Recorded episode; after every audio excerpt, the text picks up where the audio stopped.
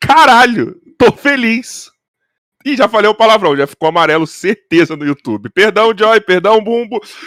Rafael Carioca aqui na voz, começando mais um nosso podcast, episódio de número 112. Eu não quero mais ficar falando do outro jeito, porque já, já vou começar a me confundir. Então, a partir de agora, é só os números em bonitinho. Centésimo, décimo tá? segundo. Não vou falar isso, que já tá até feio. E eu vou me confundir daqui a pouco. Não vou mais falar. Ah, então, estamos no episódio 112. Hoje é um episódio muito especial. Como todos os sábados a gente traz um episódio especial para vocês, o nosso horário nobre, na nossa faixa nobre aqui no podcast, tá? Hoje, cara, hoje é foda. Hoje vai ser foda. Vai. Vou dar recado agora? Não! Eu vou passar logo a bola pro meu gordinho favorito. Cara, eu queria muito ver o Bumbo fazendo um moonwalk um dia na vida, velho. Sério, faço, deve ser uma faço. coisa maravilhosa. E aí, Bumbão, como você tá? Estou bem, estou muito feliz. Porque hoje eu vou conversar com um cara que ele é sósia duas vezes, né? É impossível alguém conseguir fazer isso. Porque ele, ele Customizado é o, o, nosso querido Michael Jackson. Ele sem customização nenhuma. É a cara do Bruno Mars, mano. É brincadeira, velho. Indignado com isso. O cara, é, o cara é bom até nisso, mano. Não, é, depois disso, mano, é, você pode fazer o que você quiser da vida que você já vai ter um, um, um, um fã aqui de, de, de carteirinha nesses dois pontos. Mas, mano, não vou delongar muito, não. Eu já quero conversar com ele, porque ele tem bastante papo da hora. Esse cara já ganhou do Marcos Castro. Pensei que você ia falar, esse cara já ganhou meu coração. Exato, falar, esse cara já ganhou meu coração. Juro que eu achei que você ia falar isso. Ah, já ganhou de certo modo, mano. Ele, ele, ele sabendo, ele sabendo é, é, é, imitar tão bem, sabendo cantar sem. sem... No, pra mim não é imitar, pra mim ele incorpora. Pode ser. É que incorpora, incorpora, pode pegar mal pra alguém, entendeu? Então não é melhor ficar falando assim, não. Mas tudo bem. Tirando isso, o cara, mano, consegue fazer rir sem falar nada. Eu, já com isso já me conquista também. Então, mano, com vocês, Rodrigo Teaser. Uh! Aê, caralho! Valeu, valeu. Obrigado, Carioca. Obrigado, Bumbo. Obrigado, prazer estar aqui com vocês, cara. Obrigado mesmo. Rodrigão, deixa eu te fazer uma pergunta já de cara. Show. Maluco, por que, que você é tão gente boa, mano? Todo mundo vem falar assim: caralho, o Rodrigo tá aí, meu parceiro, gente boa pra caralho, que não sei o que, mas assim, meu WhatsApp parecia que era meu aniversário na hora que eu botei que, eu, que, você, que você vinha, tá ligado? É amigo seu, pessoas que te conhecem por da cara, parece assim, é unânime. Caraca, nossa, eu pô, fiquei feliz de saber isso. Eu nem sei isso aí. É... não sei isso aí, não, na verdade. Cara, eu acho que é porque. Você é um popstar, né? É fato. Né? Não, é mano, é porque. Eu... Não, quem dera eu fosse um popstar. mano, eu acho que é porque eu, eu gosto demais do que eu faço, né? E eu acho que, assim. Eu acho que eu, eu, eu sou fã do Michael desde muito criança e eu li muito sobre o Michael. E depois eu tive a oportunidade de conversar com muita gente que viveu com o Michael. Então eu acho que eu entendi. Até pelas coisas que já passaram comigo que foram desagradáveis, eu entendi que isso que eu faço é só um ofício que eu escolhi. Uhum. E o mais importante de tudo, que assim, é, o norte da minha vida é eu não quero nunca fechar uma porta. Então, Sim. se eu achar que eu vou fazer uma coisa que vai ser ruim, que eu vou ficar triste, ou que vai me gerar algum tipo de atrito, que eu vou ser grosso, vou ofender, eu não faço. Eu não, eu não faço. Então, eu tô aqui com vocês porque, cara, a hora que os shows voltarem, eu quero que. Ó, galera, tô indo fazer show, cola lá. Quero que vocês colhem no show. E, ah, a, gente, e a gente brinque, daqui uns tempos vocês me chamem de novo. Eu, eu, eu penso que a vida é feita de abrir portas. Concordo. E, e, e se a gente fecha a porta em algum momento, é porque a gente fez alguma coisa errada. Eu só busco não fazer errado, mas, pô, fiquei feliz que a galera Fiquei feliz Cara, com a galera né, das e, e detalhe, uma coisa que você não sabe. Na moral, tipo, já tem uns dois meses assim que, tipo, episódio sim, episódio não te fala alguma coisa de sua aqui. Verdade. Tipo, seu nome surge aqui. Eu, de algum, eu acho que, por eu algum motivo. No, no do Cáceres rolou. Ah, mas você não tem a dúvida, né? Eu vi, é. você não mas tem a Cáceres, dúvida. É, né? Cara, o Cáceres, ele é um irmãozão, assim, é muito bacana porque a gente tem uma... A gente começou cheio de vontade, de sonho, né? E a gente fazia umas coisas, tipo, eventos bem perrengues juntos, assim. E aí o Cáceres deslanchou na época da MTV. Hoje é um dos caras que viaja o Brasil com stand-up. Feliz demais, cara. E sempre a gente tá em contato. É um cara que, pô, tenho muito carinho mesmo. O Cáceres é alguém que a gente tem que chamar de novo aqui, porque a gente não sabe até hoje o que, que o YouTube fez com o episódio dele aqui. Não entregou, não sei o que aconteceu. Até Caraca. hoje é um mistério da nossa vida, tá ligado? Tipo, a gente tentou excluiu, reupou, tipo, não sabe o que aconteceu com o episódio dele. A gente tem que chamar ele porque assim. Foi um puta episódio, mano. Foi um puta episódio com o Cáceres, sabe? Tipo, não, e o Cáceres, ele é um cara que, tipo, pelo lance dele de, de atuar, de ser humorista, não sei o quê, ele é um cara que não, não tem final. Ele é showman, cara. mano. Ele, ele é vai ali, a gente tá gravando Canta Comigo junto, e, cara, não dá pra ir pro ar tudo. Porque o Rodrigo Faro começa uma brincadeira, chama uma imitação, chama outra, chama outra, faz uma.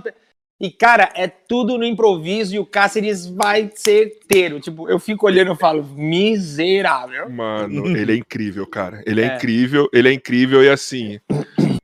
Ainda joga basquete, Bumboa. Chupa. Joga basquete? é, mas eu sou ruim. Eu sou ruim de esportes assim. Ah, eu, ah, não, não. eu conheci o Cáceres justamente por, por falar é, a gente começou a trocar ideia por conta de basquete, que a gente tem amigo em comum no basquete e tal. Aí que eu tava fazendo um bagulho aí, troquei ideia com o Cáceres. O Cáceres era pra ter sido um dos primeiros convidados no podcast. Como eu falei, graças a Deus não foi, porque ainda tava lá no começo, ia ser bem tipo, zoado, mas agora tá do jeito certo. É, eu, tenho um ah, amigo no basquete, eu tenho um amigo no basquete que é o Arthur Pecos. Mandar um abraço. O Pecos, eu sou. Ah, Pecos, Luana, que é a irmã dele, Sarit, é, que é a irmã é, dele, elas, elas dele, meu, meus parceiros. Meus parceiros, mano. Gosto também, mano. São meus parceiros, assim, de muito tempo, tá ligado? Tipo, que família, cara. Eu falo que é, é o Christian também, esqueci de falar. Mano, é. que família, que família, sério. Sim, eles são muito mesmo. gente boa. Donos de Pirituba. Donos de Pirituba. Pirituba é. é família real de Pirituba, cara. É real? Tem que ver, mano. Maluco, é muito engraçado, sabe por quê?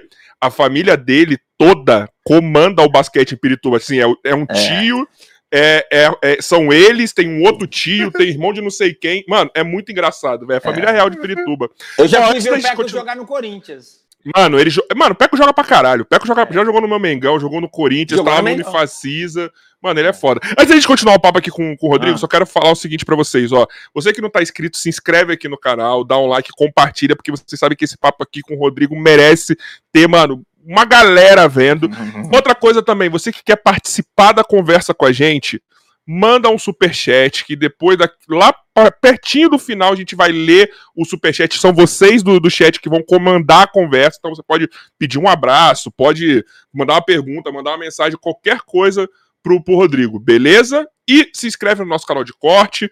Se, se, mano, vai no nosso servidor do Discord, que é o primeiro link. O Joy tá mandando tudo aí, tá? Rodrigão, mano, a gente tava fazendo, falando um assuntinho aqui que, mano, ah. eu já quero começar assim, porque, mano, falar da sua carreira, você já falou um monte de lugar, falar de não sei o que, você já falou um monte de lugar. eu vou te falar duas coisas. Eu vou falar que eu, se pá, sou até mais ligado na sua carreira fora da, das questões do Michael. Ô, oh, louco. Porque eu descobri que eu acho foda, porque, mano, eu sou louco de, de na black music, tá ligado? Pô, tipo R&B, eu sou eu sou tipo louco, louco, louco, louco, tá ligado? Tanto que eu escolhi You Rock My World porque, mano, é a música do rolê, mano, que tocava na balada, tá ligado? Tipo, é, quantas minas não beijei com ela? You Rock My World pegou nas baladas, meu, as baladas black R&B pegou forte. Mano, então eu amava, velho, eu amava, era a hora que e era lá em cima, tá ligado? Tocava, a hora o povo se pegando, era o povo dançando, tá ligado? Mas tipo, vai, Cara, essa, sema, essa semana não, esses tempos aí agora, graças a Deus saiu a situação do Michael aí, né? Que tipo, é. né, vamos dizer que ficou provado que... Mais uma que, vez. Mais uma mais vez. Uma. É a terceira, cara, ele já pode pedir música no Fantástico já. Mas, cara, é. o que, que, acontece na cabeça dessa galera, mano? É americano louco mesmo, que cara, tipo, vê oportunidade em tudo. Mano. É, é um negócio que eu, eu acho muito louco. É, é realmente inexplicável. E assim, uma coisa que a galera precisa uma coisa que a galera às vezes. O documentário do Castanhari que ele fez, né? Eu considero um dos, eu, eu acho. Eu, eu vou dizer que é o melhor documentário que já fizeram a respeito, porque finalmente apaga a possibilidade das pessoas entenderem que o processo indenizatório não extingue o processo criminal. Então as pessoas elas criaram na mente dela a ideia de que ah, o Michael pagou para ser inocentado. Não pagou. Ele fez, ele fez contra a vontade dele o acordo com a primeira família, mas ele continuou sendo investigado. Ele não foi processado porque o FBI chegou e falou: cara, não, não tem nenhum indício que eu possa processar. Aí lá na frente, a lei tinha sido mudada, o cara foi processado, teve sigilo bancário, telefônico, virtual, HD, notebook. Isso gerou até uma outra treta, porque imagina que entraram no estúdio do Michael e levaram HDs com anos de músicas ali gravadas inéditas. Isso foi um problema na época. E aí o cara foi investigado ao todo por 10 anos, foi julgado, foi inocentado. Qualquer outro caso que as pessoas adoram dizer, ah, mas toda hora tem um caso. Esses outros casos sequer ganharam projeção na mídia porque nem tinha. É, não tinha nem força, né? relevância. E aí agora, pô, depois que o cara se foi, os caras que defenderam ele a vida inteira, ah, vamos fazer um documentário porque ressignificando as informações e tal. E só para deixar bem claro que, assim, lógico, eu sou fã do Michael pra caramba e, e eu defendo ele diante disso. Nem pelas... percebi pela estante, nem percebi pela estante aí no fundo.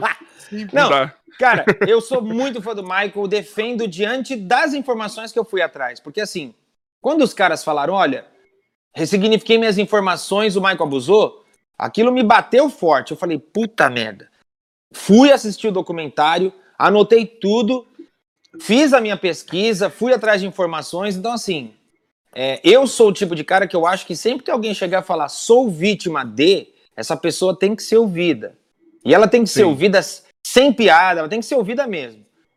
Só que eu penso assim, é, hoje em dia a gente tem documentários sobre vítimas do Harvey Weinstein, vítimas do R. Kelly, vítimas do Bill Cosby, vítimas do...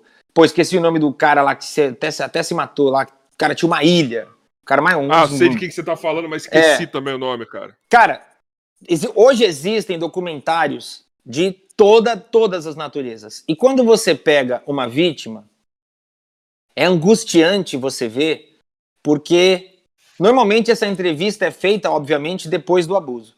Então, Com certeza. você não consegue ver, a, a pessoa não consegue demonstrar preço pela pessoa que abusou. Fora que pega entrevista em um lugar, no outro, no outro, no outro, no outro, no outro, e no documentário, é sempre a mesma história, porque o abuso é, é um fato, ocorreu. No caso do Michael desses caras, me desculpa, os caras começam o documentário, as mães dos caras, os, elas, elas começam o documentário falando assim: viver com o Michael era quase como estar num sonho. Aí você fala, porra, peraí, você tá falando de um cara que abusou teu filho e você consegue ir para esse lugar? Então o documentário ele já me parece montado porque ele cria uma narrativa para você enxergar o Michael como você enxerga e daqui a pouco eles quebram. Só que os depoimentos nunca são iguais, tanto na TV Exato. como no documentário, como pior, nesse processo que eles perderam agora. O processo que eles perderam agora, eles não citam metade do que eles citam no documentário. Então isso é mais um fator que me leva a crer que o documentário é um produto é, eu, eu vou falar que é um produto comercial mesmo. Ele não é um produto como eles venderam, de que era um produto para dar voz a vítimas e tudo mais. Tanto que o próprio movimento. Já tinha uma narrativa. Só total. Tanto que aquele movimento Me Too, que é um movimento hiper importante, que sempre que, né, sempre que uma vítima se levanta, outra vem, Me Too, Me Too. O próprio movimento Me Too meio que descredibilizou o documentário, não, não abraçou, porque são só esses caras. Todos os outros moleques que conviveram na época voltaram para falar: não, não é verdade. Então é complicado, cara. É complicado porque. Você não viu, você não viu, mas no, no, no vídeo do Ricardo Ventura, né? Estava conversando aqui em off. É. Pessoal. Quero muito ver, ele, eu vou ele, ver. É, não vou dar muito spoiler não, no que aconteceu, mas tá. só para você entender mais ou menos. Ele, uma das coisas que ele, que ele nota é que tava tudo muito. É, montado pra galera, pros dois parecerem as vítimas, entendeu? Parecia é. que tava muito bem ensaiado aquele, aquele, a, a, entrevista dos dois, o posicionamento, a roupa, a combinação da roupa de um com o outro. Tipo, parecia que tava muito ali combinado para ter uma narrativa já, entendeu? É. Veja, o pessoal do o, o, o Ricardo Ventura do Não Minta Pra Mim reagindo ao, a esse documentário. Não, fora, fora a quantidade de erros de informações que tem, de ah, o abuso aconteceu em tal lugar, tal ano, e aí depois disso parei de frequentar Neverland. Só que esse lugar que ele cita, que no caso é a estação de trem, foi construído tipo um ano e meio depois da última entrada dele. E, e existem informações que Di dizem, dizem, né? Dizem que estão é, fazendo um documentário produzido pelo Espólio. Eu não tenho muitas informações, inclusive a própria pessoa de Neverland já me mandou informações de que eles estão produzindo um documentário em defesa do Michael. É muito legal isso, né? O povo pessoal de lá tá falando comigo pra falar, é muito legal isso, né? É porque, é porque Neverland virou outra coisa, mas eles estão levando alguns objetos pessoais do Michael para contextualizar a coisa Justamente porque cada vez que a, que a pessoa entrava em Neverland, tinha que assinar um termo de confidência. Pô, tem até corrigir, que eu, no meu vídeo eu falei confidência, confidenciabilidade. Aí um cara falou e escreveu, se você falou errado. É confidencialidade. Então, ó, não erro mais. Toda vez que entrava. Ah, você que foi corrigir também é chatão também. Porra. Aí, eu toda vez que toda entrava, hora. toda vez que entrava, tinha, tinha que assinar esse termo de confidencialidade. Você estava entrando uma vez, duas, dez, trinta, quarenta, tinha que assinar. Porque você estava assinando um termo de que você ia manter é, é, confidencial aquela visita. Então, nem tem como esses caras contra-argumentarem. Ah, não, me enganei, quando eu fui já era outra data. Não tem. E, e, são coisas que, infelizmente, não ganham a mídia, né, cara? A gente sabe é. que. A gente sabe que o, o, o, o acidente na, na rodovia vende mais do que quando você chega no final da matéria e fala, mas graças a Deus estão todos salvos. Então. E não vai ter a mesma repercussão. Como que tanto é que depois que saiu, teve notas. Só notas, notas sobre, a, sobre a inocência. É. Porque a narrativa tem que ser o, o, o, maior astro da música que já passou por aqui é. culpado. É isso que vende. Ele Inclusive, agora, vende. essa semana saiu a determinação final, porque a semana passada eles perderam. E aí, essa semana saiu a determinação final de que agora eles devem para o espólio do Michael, porque eles vão ter que pagar a, os custos jurídicos. Falei, meu, o mundo dá voltas, mas tudo bem. Mas como que isso estava impactando sua carreira? Porque assim, eu imagino que seja. Porque, querendo ou não, a maior parte da sua carreira hoje, você. você é como se você tivesse. É, é, incluso a você a imagem do Michael, é. tá ligado? Então tudo que respinga, que, que acontece com, com a, com, a, imagem dele acaba querendo ou não respingando Sim. em você. E é. assim, a gente tá num, numa sociedade que ela não sabe separar a obra da pessoa, não. entendeu? Não sabe. Então não. eu imagino que foi muito difícil para você nessa, nessa parada é, aí. A, a, a gente vive um momento complicado que as pessoas não separam a obra do artista e as pessoas também não buscam informações. Isso é um negócio é. que eu acho.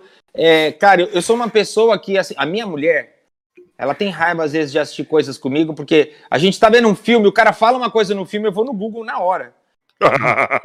que eu falo, mano, se esse, se esse filme estiver me tirando de otário, eu paro de ver agora. E aí, cara, eu fico impressionado como tem tanta informação na internet. E, e são informações que, se a pessoa não quiser ver para crer na inocência, no mínimo levantar a dúvida, vai. Então, para mim, respingou, porque assim, é, o meu trabalho, como é que funciona? Eu, eu, te, eu, recolho o direito autoral toda vez que eu subo no palco, eu tenho que recolher.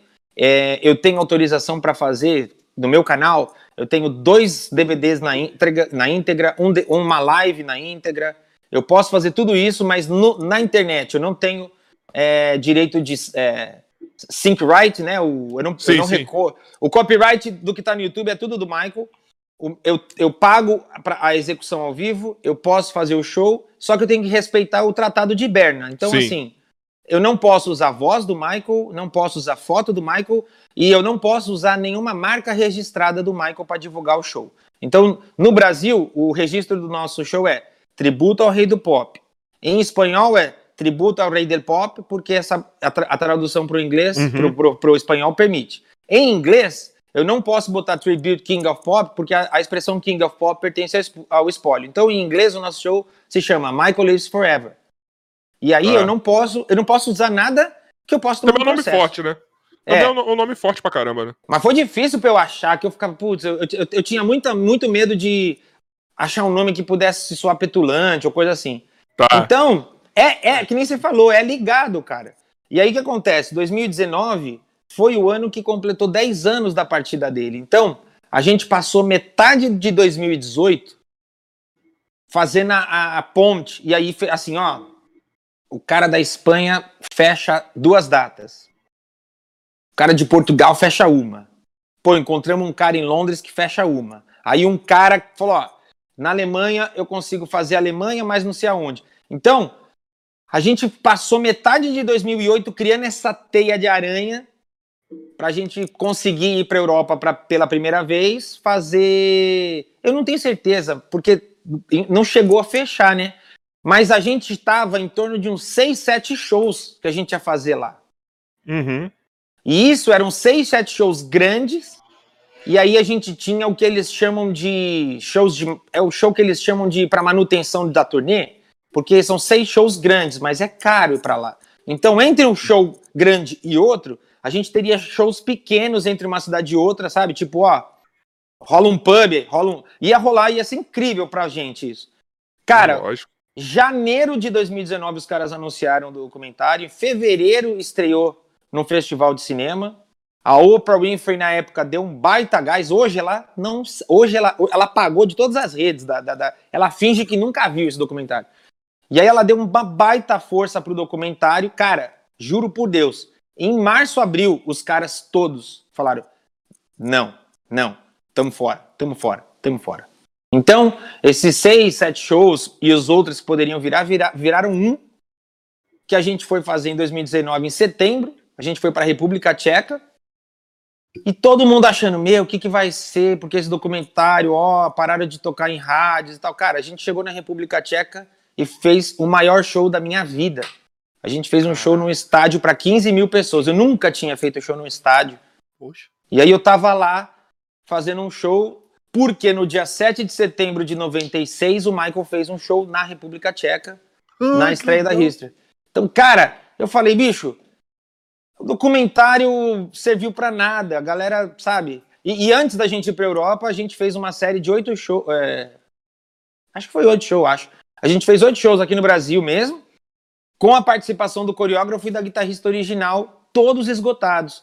Então. O, o coreógrafo ele te tocou o coração, hein, mano? Porque eu ouvi você falando dele, foi um negócio de louco, hein, mano? Ah, é que, Cara. mano, é, é muito bizarro, assim, porque Foda, eu né? cresci. Eu, eu cresci a vida inteira ver. Porque assim, o Michael tinha os irmãos, e aí eles decidiu seguir a carreira solo, ele montou uma equipe. E esse cara foi o cara que ele botou e é o único bailarino que entrou na, no primeiro show solo do Michael e esteve até o final. Então, cara, é, eu, eu sou eu, é um cara que ele fazia parte do meu imaginário dos impossíveis, né? Eu falava. Ah, Sim. Então, quando esse cara veio e a generosidade que ele tem e a forma como ele conversa, cara, é. Cara, esse VMA aqui é um VMA original, é um VMA original, ele, ele deu para mim. Só que é um prêmio dele Mentira. original. Mentira! Não, é ó. Caralho! Ó, ó, é um MTV original. Nossa. Que ele, ele, que ele coreografou. Ele coreografou o Michael e a irmã. E ele ganhou o prêmio. Ele falou, cara, esse prêmio é teu. E aí eu brinco que eu falo, não, eu só tô tomando conta o dia que você quiser. Porque na verdade ele é o coreógrafo mais premiado da MTV. Ele tem cinco desses. Ele tem ah. um com o. Michael, com a Janet, tem com a Beyoncé, tem com uma galera. Mas, cara, é a generosidade desse cara é um negócio que, pô, mano, a gente esbarra às vezes com o MC aqui, que o cara lança uma música, explode, o cara te olha de cima e embaixo, te mede. Aí você tem um cara desse que no currículo do cara, o cara coreografou Michael Jackson, Janet Jackson, Beyoncé, Chris Brown, Rihanna, Ricky Martin. E a humildade do cara, bicho, você encontra com ele, você fala, mano. Teve emissora de TV que eu fui com ele, que os caras não acreditavam, achavam que eu tava sendo enganado. Que falou, é, mano, falou, esse cara é humilde demais, ele não é o coreógrafo. Aí eu tive que, aí eu tinha que mostrar vídeo, foto, e falava, bicho, não existe dois seres humanos tão iguais. Só se, for um sósia. É, tá eu falei, mano, mas porque os caras sósia de coreógrafo, tipo, novo modelo. Por, mas por que isso? Porque a gente já tá vivendo num, num, num momento que a gente pensa, ah, a pessoa fez muitos feitos na carreira, essa pessoa, é natural que seja arrogante. Olha a mentalidade que a gente tem. É uma falha isso daí. Mas dá licença E- poética pra pessoa ser cuzão, né? É, e ele é um cara que ele fala justamente, ele, ele, e ele fala, eu fui arrogante, mas uma vez que você sobe do lado do maior artista que já viveu e vê como ele trata as pessoas, você só tem dois caminhos, se afastar ou aprender. E ele aprendeu. Porque se o cara que era o maior de todos não era arrogante, imagina, tipo. Gente, Não se vai o Michael não era arrogante, como qualquer outra pessoa no mundo pode ser, tá ligado? Não, é, é o que eu penso, cara. É o que eu penso, sabe? É o que eu penso. Então eu acho que tem uma lição muito bacana disso daí. E é uma coisa que, infelizmente, não é tão dita, né? Seria, mais, seria muito legal se essas pessoas que conviveram com o Michael escrevessem a respeito disso também. Mas é que toda vez que aborda essa galera para escrever alguma coisa, eles querem polêmica. E essa galera, eles são fechados com o Michael num nível que eles falam: polêmica eu não vou escrever. Então. Resta a Mas é, gente aqui cara. levar adiante a informação. É verdade. Mas é, cara, porque. Cara, não tem. Mano, tinha que ter, por exemplo, eu acho que o Michael tinha que ter tido um nome artístico totalmente diferente, tá ligado? Que nem a questão do. Do, do Pelé, tá ligado? Tem o Edson Pelé, então todo mundo tipo, É. separa a polêmica Separa. de um pro outro, tá ligado? Mas não, É mano, acho, caralho, porque é muito complicado, mano. Porque assim, É. eu, eu, eu via muito, acho que o Rafinha Bastos falando. Tipo, puta, aconteceu um negócio com o Michael Jackson. Não sei se é verdade. É, não, Não, ele ficou bem mexido, mano. Eu amo ouvir a música dos do cara, mas e aí? Vou parar? Vou continuar? Tá ligado? Tipo, o Woody Allen aí também. Tá ligado? Tipo, tudo bem que o do Woody Allen é. É, meio É, que o Woody Allen tem provas e tal. Mas É, Me- Mas é, mas é o que você falou, mesmo tendo provas que, que mostram que a vida pessoal do cara é uma vida errada, ou enfim, né, não vou julgar valores, mas ele cometeu erros, não apaga a genialidade do cara como cineasta, sabe? Como teve, tiveram vários lugares aí de streaming que falaram, não, tiramos o Woody Allen do catálogo. As, a- as poucas rádios que tiraram do- o Michael do ar, algumas voltaram atrás já, né? Várias voltaram atrás. que dá Mas dinheiro, né? Pra As rádios, eles. que né? tiraram, as rádios que tiraram o Michael do ar, bicho, a- ele, ele desceu na rádio e explodiu no streaming. Então você fala, ah, então, é Beleza. quase um favor que vocês estão fazendo. E, e sabe uma coisa que eu acho incrível? É que, sei lá, foi esses 10 anos aí que, que ele se foi. E, cara, tem caras muito é, fodas agora no momento, tipo o Justin Timberlake, É. trouxe de volta, velho. E conectou com músicas que, tipo, eu não lembro agora de cabeça se já tinha lançado, se era que, que tava é, é, guardada é, é, para futuros é, lançamentos. Ah, Love Mas- Never Felt So Good? Sim, É maravilhoso. entendeu? Que é, é- mesmo ele não estando presente, artistas que gostavam dele trazem essas músicas que estavam meio paradas aí, que sem, sem ap- apresentar. E, mano, É. bomba, cara. Ainda continua Bomba. bombando, continua é, é, é, é, é, conquistando o público. Isso que eu acho incrível ainda, mano. É, o Michael ele é quase um gênero musical. Eu, eu falo que o Michael ele é quase um gênero artístico, porque o cara, você pega aí, né? Você tem, você tem Omarion, Neil, Justin Timberlake. Cara, É, o Mario é já- maravilhoso. O é pesado. Nossa Você tem senhora, mano. Você tem Bruno Mars, The Weeknd. É, você vai pra, pra, pra Ásia, você tem artistas tipo coreano, tipo Rain B. Ah, você tem. Puxa, agora eu não vou lembrar o nome de todo agora. Mas em Portugal tem Thiago. TT, Enfim, Thiago TT. Teixeira. TT. Tem, Cara, tem o Anselmo Ralph. Ó, agora você falou. Esse é um cara que tá ligado no RB. Quando Fudido, eu, TT. quando eu falo TT em qualquer lugar, o pessoal faz. "Ah, Som bom pra caraca. TT é E- fudido, mano. É e tá lá, você vê a caramba. assinatura do Michael ali, todas essas pessoas. Então o Michael ele é um cara que ele, lógico que ele é o Michael. Ninguém, é- toda essa galera que tá em volta, ninguém vai ser o Michael, né? Mas essa galera bebe dessa fonte e, e é uma fonte inesgotável, cara. E é inesgotável mesmo, porque assim, ainda mais agora que É. a concorrência pra esse tipo estilo musical, ela tá quase nula, assim, tá ligado? É. São poucas pessoas que estão querendo fazer é, esse som puxado mais pro R&B, tá ligado? É. Tipo, Isso é uma dificuldade que eu tenho pro meu som. Por quê? Porque, bicho, eu vou ter reunião na, nas gravadoras, eu vou lá falar, os caras escutam, os caras pegam. Cara, eu falo que assim, toda vez as reuniões elas começam. Eu, eu já nem começo mais esperançoso, que os caras dão play, aí eles fazem assim, ó. Aí eles pegam e falam, gringo, hein? aí às vezes eles fazem uma associação, tipo, pô, Bruno Mars. Ô, oh, meio The Weeknd. Ô, oh, virei o bagulho aqui. Meio The Weeknd. Aí daqui a pouco eles pegam e falam assim, mas não toca aqui em português. Aí você fala, mas você nem tentou, cara.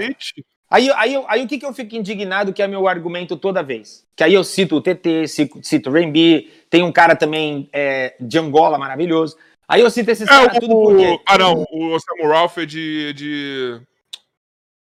Não é da Angola ele, é? é angolano? Ralph? Não, acho que não.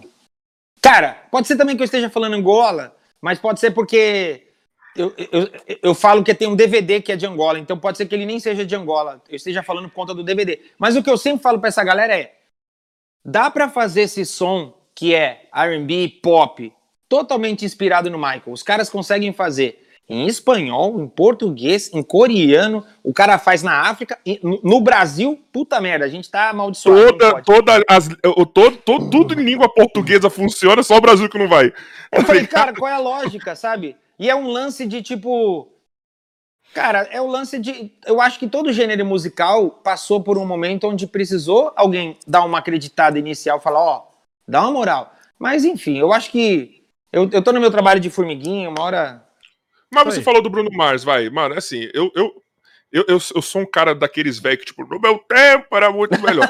então, eu não consigo abraçar, tipo, The Weeknd, assim, para mim eu não consigo. Mas, mano, o Bruno Mars, ele me, ele me conecta muito.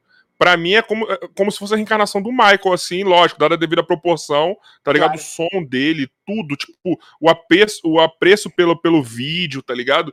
E, e estourou no Brasil, então como que alguém um brasileiro não vai conseguir, cara. Cara, eu não sei. É, eu, eu, eu, eu tenho a mesma. Eu tenho a Olha mesma quanto você lota de você. show com o Michael. Olha quanto você lota é... de show com o Michael, a galera não gosta. Cara, eu tenho a mesma sensação que você. Eu gosto do The Weeknd, mas eu gosto de coisas pontuais, porque eu acho que o The Weeknd é um cara que ele, ele tá muito mais conectado com o mercado do que com é. a música. Mas o Bruno Mars, para mim, cara, ele é um cara que ele sacou muito bem o lugar que ele tá porque o Bruno Mars está sempre um passo à frente e trazendo o que estava atrás. Então, a inovação do Bruno Mars, ela é uma inovação sempre respeitando o vintage. Eu acho isso, ele, para mim, ele é um gênio.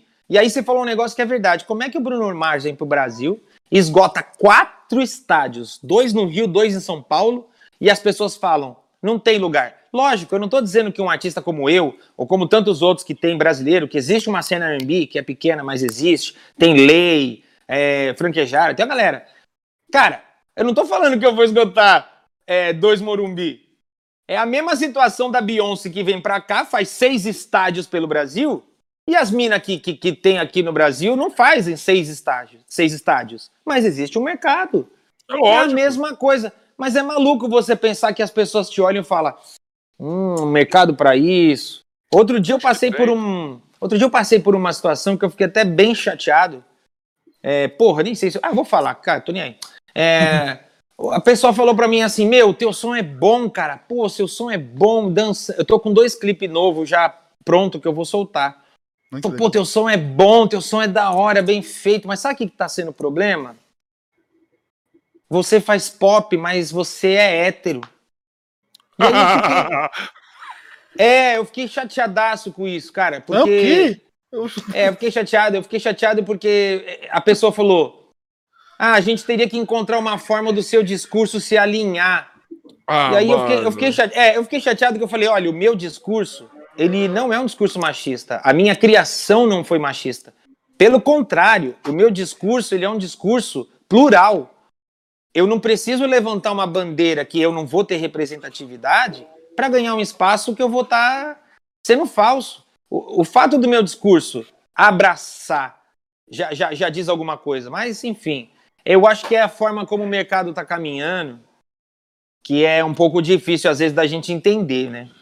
É, a, a galera quer, não quer só parece que você não tem, não tem valor só o que você produz, tá ligado? Você não, tem você que tem que estar tipo, agregado a, uma, a um movimento, cara. Tem que é ser uma fato. produção não só musical, tem que ser uma, produ- uma produção pessoal também, tá ligado? Então, tipo, você tem É. que ser artista 24 horas por dia.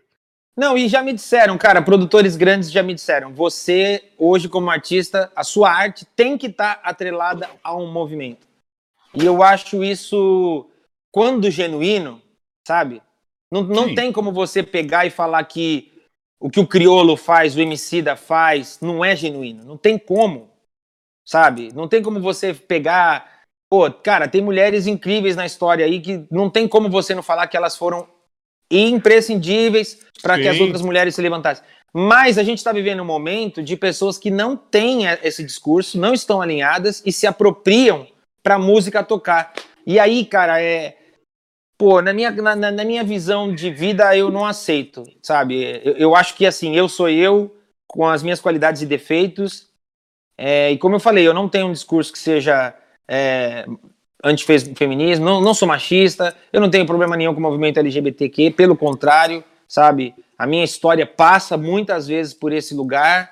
É, eu penso que a gente tem que se livrar, sabe? Esse lance do, do tanto do, do influencer como do artista, se livrar dessa história de que se, se, é, se é a sua verdade, você quer falar, fale. Mas não abraçar uma coisa que às vezes você não tem propriedade nenhuma para se fazer. A gente teve exemplos claros agora no Big Brother de pessoas que se que ficou nítido, ficou claro que a pessoa se valia de, um, de uma questão e que não era dela. tentaram salvar ela e ela logo nessa semana se Eita. fodeu de novo. Passou a corda aqui. Nossa, mano. Caraca.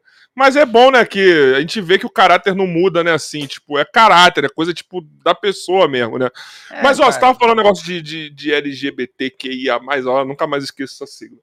Mas, cara, só pra dar um exemplo, na cena, como que o R&B, tipo, como o Black Music funciona pra caralho, olha a Glória Groove, mano. Cara, Nossa, Glória Groove pra mim som é mara- maluco. Eu Pra sou- mim é uma das artistas mais incríveis que, o- que, que o Brasil tem atualmente. Não Mano. só porque é musicalmente.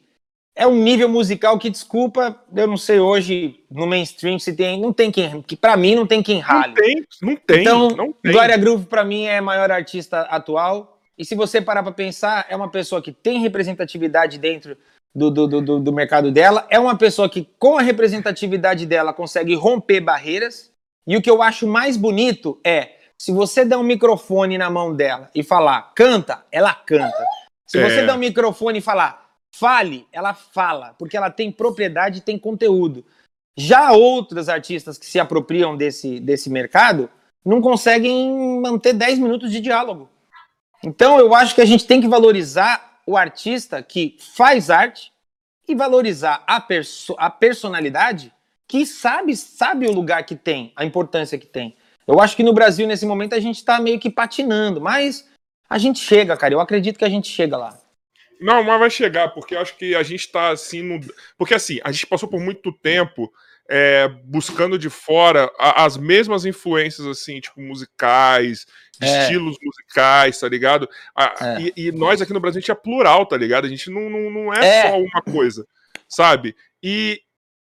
Puta, é que eu, eu sou muito suspeito pra falar, vou ficar falando só de black music aqui pra caralho, porque, mano, por exemplo, por exemplo, vou falar uma coisa que vocês não sabem. Mano, um dos, um dos produtores de, mano, de R&B, tá ligado? Tipo, um baterista fudido. Ele é brasileiro, mano, que é o Sawyer Drama, Sir John. sabe? Mano, ele já colou aqui pra conversar, depois vocês olham. Já peço desculpa porque era lá no começo, então tinha algumas coisas erradas aqui ainda. Mas, mano, ele é maravilhoso, cara. Entendeu? Ele é maravilhoso. Como um cara desse não tem valor aqui? E lá fora ele tem mais do que aqui dentro? Você tá entendendo? Tipo, não faz sentido, cara. Não faz É, sentido pra Não mim. faz. Não, e é difícil, por exemplo, a primeira música que eu lancei, e assim, eu produzia minhas músicas e guardava. Por medo. Tinha medo, eu gravava. Eu tive música produzida pelo Silveira. O, cara tinha- o Silveira tinha acabado de produzir o disco do Ed Silveira é maravilhoso também. E aí a gente produziu cinco músicas e eu guardei. Eu tinha medo de lançar. Eu produzia, ia pro estúdio, produzia, arranjava pro- pá, e guardava. E aí um dia eu mostrei uma música que foi a primeira música que eu lancei, chama Rei. Mo- mostrei para um cara chamado Michael Prince. Ele foi assistente do engenheiro de som do Michael, Bruce Uhum. E é o cara que viajava com o Michael, porque o Michael queria que o PA do show batesse próximo do que era o disco. E aí esse cara ouviu o meu som, falou, cara, que demais, pô, essa é a cena R&B do Brasil. Eu falei, é, mais ou menos, a gente tá, tá tentando. Pô, parabéns, elogiou, fez obviamente, fez várias observações, mas elogiou a escolha de timbres, qualidade e tal. Aí você fala, pô, um cara que tem um ouvido treinado nesse nível, escuta. Aí, obviamente, como eu disse, eu não sou o único. Por que, que aqui a galera não, mas, cara, Por que, é que, que o Snoop Dogg ouve nossas músicas e o pessoal de lá, daqui, tipo, fala que não? Snoop Dogg, Madonna. É meio mano. louco, cara, é muito doido, sabe? É, cara, eu acho Beyoncé, que existe. Mano, a equipe da Beyoncé entrou em contato com o Baco, tá ligado? Na época. Mano, é tipo. E a gente não dá valor, cara. É, é que eu acho que é assim, pô, a galera tá curtindo o funk, o funk dá dinheiro, o funk dá dinheiro, o funk dá, o funk dá número. Vai Todo mundo vai pro funk. Ah, é o sertanejo. Isso é uma coisa que o Brasil traz já de muitos anos. Eu acho que no. Eu arrisco dizer, posso estar falando uma besteira, mas eu acho que no final dos anos 80, o Brasil foi afunilando a visão dele é, comercialmente. Eu acho Pode que crer. até os anos 80 a gente ainda era muito plural, cara. A gente tinha, a gente tinha o, o Vem meu amor, vem com calo. Na mesma época que a gente tinha é, Legião Urbana, e aí a gente tinha Chitãozinho e Chororó, e aí a gente tinha cantoras tipo Simone e Roberto Carlos, Fábio Júnior, e aí a gente era, uma parada plural, que, que talvez nos anos 80 a gente fosse um pouco mais fechado pro norte, talvez, e, e, trazia menos influência do Nordeste ou do Sul. Mas aí chegou nessa época, a coisa vai afunilando, afunilando, e virou o que virou aí. É que chegou num ponto que daqui a pouco vai afunilar num nível que a pessoa só vai poder cantar um gênero na vida aí ferrou. Mas você falou um bagulho do norte. Norte e Nordeste é um exemplo claro que, assim, de, de valorização do, do nosso, das nossas é. paradas. É. Mano, tem artista. Eles têm vida é própria rico, lá. Que, que é rico só lá, tá ligado? Só pra fazer carreira lá, com as músicas locais lá, é. não tem nem necessidade de vir pro, pro, pro sul e sudeste. É um exemplo que você ter uma carreira é, é muito mais importante do que você, tipo, fazer o que todo mundo faz, tá ligado? Tipo, é, e lá os caras são famosos pra caramba. É, nos Entendeu? Estados Unidos isso é comum. Nos Estados Unidos você tem caras que são ídolos numa região, nunca foram para outras. E a galera no Nordeste, eles já sacaram isso, cara. E, e só com as músicas próprias, né, cara? Mas deixa é. eu falar uma coisa, eu tenho, eu tenho uma curiosidade de saber de você. Uhum. Essa, essa vida dupla de Rodrigo e Michael tem um prazo na sua cabeça, assim, de tipo, caralho, eu acho que porque, querendo ou não, a gente tem uma imagem do Michael até é. Não, uma certa é... idade, uma parada. Você tem isso na sua cabeça definido tem. assim, ou você tá indo até espera, não, tipo. Eu não tenho. Eu tenho definido, eu não tenho data, né? Sim, sim, sim. Tipo, ah, vou parar, sei lá, novembro. Vou parar. Sim, sim, sim. Isso, isso eu não tenho, mas na minha mente eu já, eu já entendo. Eu faço isso desde criança. Então, eu já, eu já entendo que eu estou nos meus últimos anos, porque Entendi. Vai chegar uma hora que meu corpo não vai entregar. E aí, cara, eu, eu respeito demais isso. A hora que eu fizer um negócio que não entregou é porque é hora de parar, porque demanda, sabe? Fisicamente demanda. A... Agora não, a gente tá nessa pandemia, é uma bosta, mas tipo, quando tem época de show, é, eu demorei, por exemplo, eu demorei muito para. Hoje, hoje eu consegui voltar numa forma física que eu tinha há mais de, sei lá, cara, 10 anos atrás. Eu demorei para entender isso, porque, eu, pô, eu não como besteira, não bebo, não como fritura, não, não, eu não sou um cara, sabe? E eu, pô, não, não tinha mais o que cortar de comida, então eu demorei para entender. E a única coisa que a pandemia me ajudou foi isso, de eu entender a reeducação alimentar. Mas quando tem a época de show, pô, eu não não bebo leite, porque o leite pode me dar refluxo, o refluxo afeta a minha voz. Então eu tenho que, eu tenho que dormir, porque o sono regenera a nossa voz. É, que mais? Amo suco de laranja. Vai ter show? A, dois dias antes do show já paro de tomar suco de laranja, porque afeta o refluxo. Vou semanalmente na fono. Então a vida. Vi, a, isso, eu, eu, isso eu aprendi vendo uma entrevista com o Chororó. A, uhum. vida, a vida da gente gira em torno disso. E no meu caso, é, a, a, Priscila é quem, a Priscila é quem coordena tudo. Ela, ela cara, é, é multifunção. Ela, ela vende, negocia, faz o cronograma no dia do. É um bagulho louco, é, é muita, é muita parada.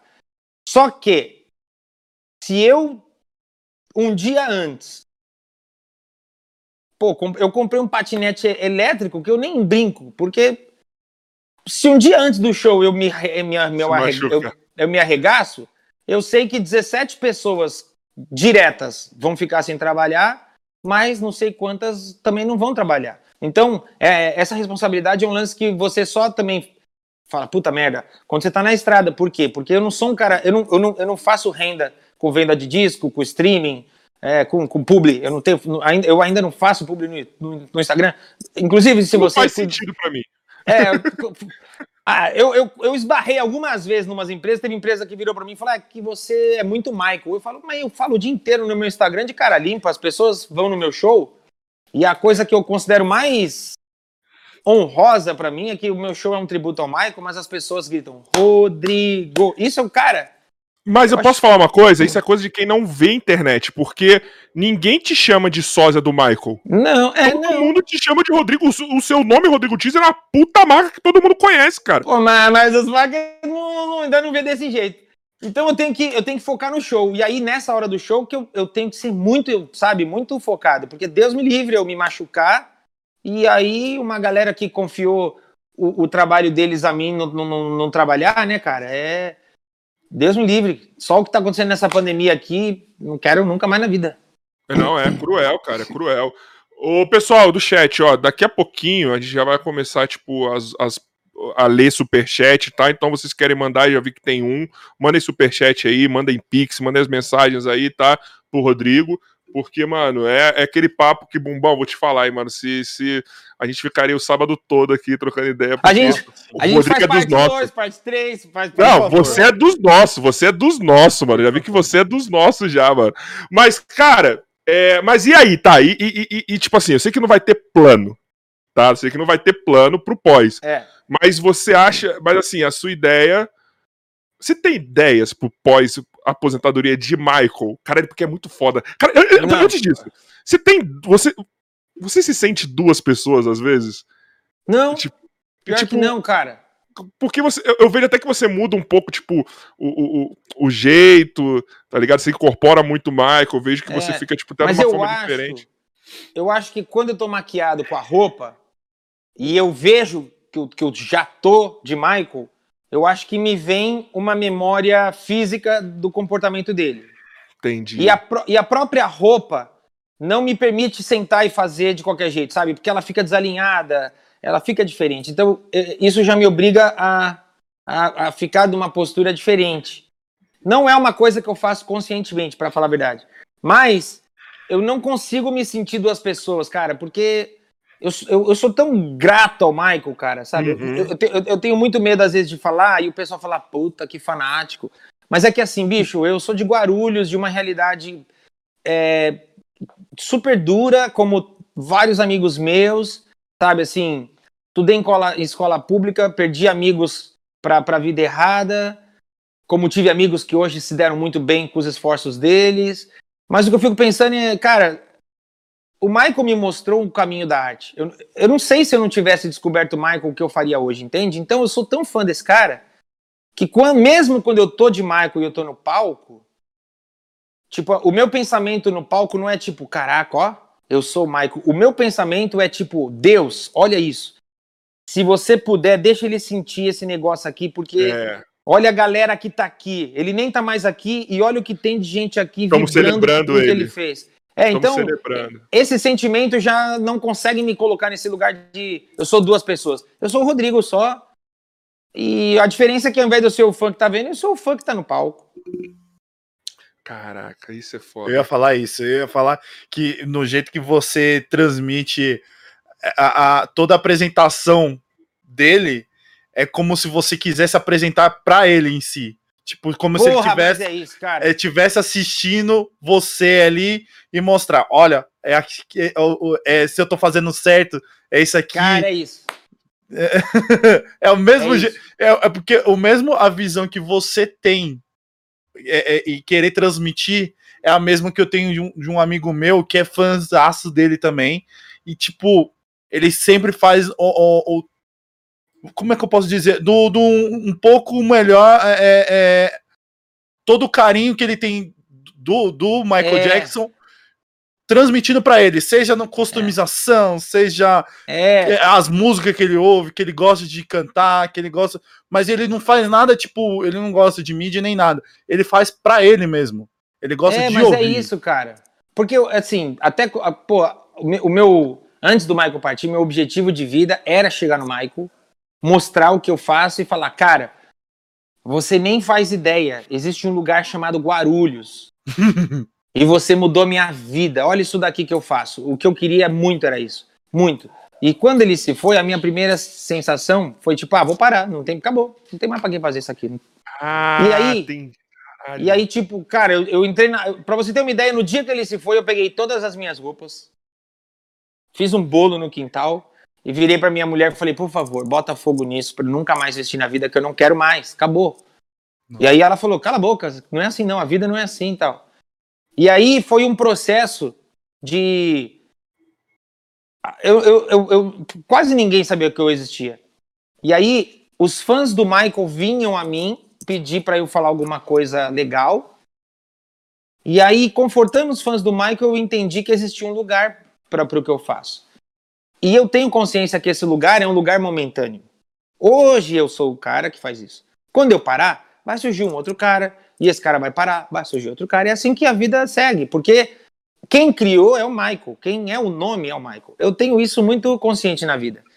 Então, isso que você falou de mostrar pra ele, tipo, cara, é isso, sabe? Eu quero isso. Então, hoje, quem tem o olhar que pode olhar e falar, acertou, são os fãs. Então eu vou pra lá fazer pro Michael, porque se o fã olhar e falar, onde ele achou essa roupa? Como ele conseguiu? Pô, mas tá igual. Rodrigo, parabéns. Você fez isso. Eu não acredito que você fez isso no. Sabe, tipo, o Michael tinha ilusionismos no show de vários Sim. tipos. Sabe, Nossa, o Michael adorava. inclinava, o Michael sentava na cadeira e sumia. Pô, a primeira vez. O, pe- o pessoal insistia, Rodrigo, você tem que fazer o Working Day and Night, Working Day and Night. Eu falei, não vou fazer. Porque o, Ma- porque o, Michael, o Michael desaparecia na cadeira. Eu não vou desaparecer na cadeira. Eu não vou fazer. Aí descobri, cara, como fazer. Descobri a mágica, descobri como fazer. Fui no mágico, conversei. Quando eu fiz a primeira vez, rolou aquela sensação da- do público fazer. Ah, mas não, ah, não vai sumir na cadeira. Na hora que você some, que você vê a reação das pessoas fazerem. Você fala. Ai, aí, legal. aí é a hora que você fala, porra, em algum lugar, se ele puder ver, ele vai falar, filha da puta. É, é isso. Sabe? É tipo. bem- E como, tamo, como, obviamente, também tem os fãs do Michael que não gostam, é natural. Quantas vezes te pedem pra inclinar? Puta, cara, me pedem muito, mano. Agora, agora a galera tá começando a ficar mais esperta, mas o que me pediam na rua, mano, tipo, ei, eu vi teu vídeo lá. Na moralzeira, faz aí, você fala, não é assim, não. que superpoder é esse que você acha que eu tenho? Você já viu aquele meme do maluco vestido de Michael Jackson na rua dançando? Um blocão que ele vai botar e inclinar pra frente assim, quase cai. Ah, é muito bom, muito bom. É muito bom, bom. Mas é muito truque, né, mano? Caralho, na moral, É. eu acho que produzir um show do Michael deve ser a coisa mais cara que existe, que existia, assim, mano. Tipo, É. porque, Cara, é, ele era sempre o show mais caro da época. porque É, verdade. cara, é muita coisa, cara. Ele, ele, e era. de- se existe uma definição de show, tá lá, Michael Jackson do lado, tá ligado? Tipo, É. porque você realmente você tinha de tudo ali. Você tinha Pior de que tudo. tinha, cara. É o máximo da música, o máximo da luz, máximo do efeito, ilusionismo. O nosso show mesmo, cara, eu vou dizer pra você que as pessoas não acreditam, assim. Por, por exemplo, a gente, a gente tem, né? A gente ia fazer os primeiros shows nos Estados Unidos o ano passado, fi- ia ser em, abril de 2020, ficou pra 2022. Uhum. Os produtores viram o vídeo, aí eles perguntaram: vocês possuem um vídeo na íntegra, sem cortes, do início ao fim? Mos- mandamos o vídeo, os caras vieram pra cá. A mesma coisa aconteceu com contratante japonês, contratante de Dubai, contratante europeu, contratante mexicano. Os caras veem o vídeo e eles não acreditam, eles acham que a gente tá trucando. e aí, tipo, é muito engraçado, porque, tipo assim, o cara vem do- dos Estados Unidos, ele pode assistir o show, sei lá, no Vivo Rio, no Tom Brasil, ou pode ver no Teatro de São Bernardo, e é o mesmo show. Eu vou subir, vai ter Uhum. explosão, vai ter ilusionismo, vai ter tudo. Então aconteceram situações hiper engraçadas. Assim, teve um contratante alemão que justamente foi para essa pra esse período que surgiu o documentário, que o cara quis pegar a gente no pulo. E aí ele pegou e falou assim: Estou, né, em inglês, né? Tipo, estou no Brasil, vou assistir o show do fim de semana. E o show do fim de semana era numa cidade aqui em São Paulo, que era em São Caetano do Sul, num teatro para acho que. Por nem sei, acho que o teatro ali cabe 900 pessoas ou mil. Sim, sim. Então o cara foi crente que ele ia ver um negócio que não tinha nada a ver com o que ele conhecia. E aí quando ele viu, ele falou: Porra, como é que vocês fazem isso? Uhum. Mas tem muita dificuldade para adaptar, tipo, porque, cara, no Brasil, querendo ou não, a gente não tem um, um molde para as coisas, né? A gente, tipo, não. cada teatro tem um tamanho, cada, é. tipo, tem uma estrutura. Como que é a dificuldade de você adaptar? Porque deve ser muito foda isso. Cara, cidadezinhas eu... aí no interior. Então, a gente criou, a gente criou um show que eu entendia assim, né? É, eu não vou conseguir reproduzir o, o, o show do Michael da, exatamente, porque não, não tem como, é, não, não existe não existe dinheiro que pague. E, e, aí o que, que eu entendi? Que eu precisava montar um show grande, com uma produção grande, mas que aonde eu apresentasse esse show, na proporção que fosse, as pessoas pudessem assistir e falar, é o show deles. E aí existe um DVD chamado. É, do, é um box dos Rolling Stones. Se eu tiver errado, For Slicks, é da Slick Tour. E esse DVD, cara, ele abriu a minha mente, porque o DVD 1 é o show dos caras num teatro. O DVD 2 é o mesmo show numa arena. E o DVD 3 é o show no estádio. E você vê que é o mesmo show. E aí eu falei, cara, obviamente que eu não faço estádio. Então o que, que eu pensei? Quando eu vou no Espaço Hall, no Rio de Janeiro, quando eu vou na Concha Acústica de Salvador, no Espaço das Américas, eu tenho meu mapa de luz, meu cenário full, gigantesco. Eu vou para um palco que tem 4 metros menos de boca, eu elimino parte da minha luz, diminuo meu cenário. Eu vou para um, um, um teatro no interior que cabem mil pessoas, eu diminuo meu cenário. Somente diminui a perspectiva dele. É, basicamente.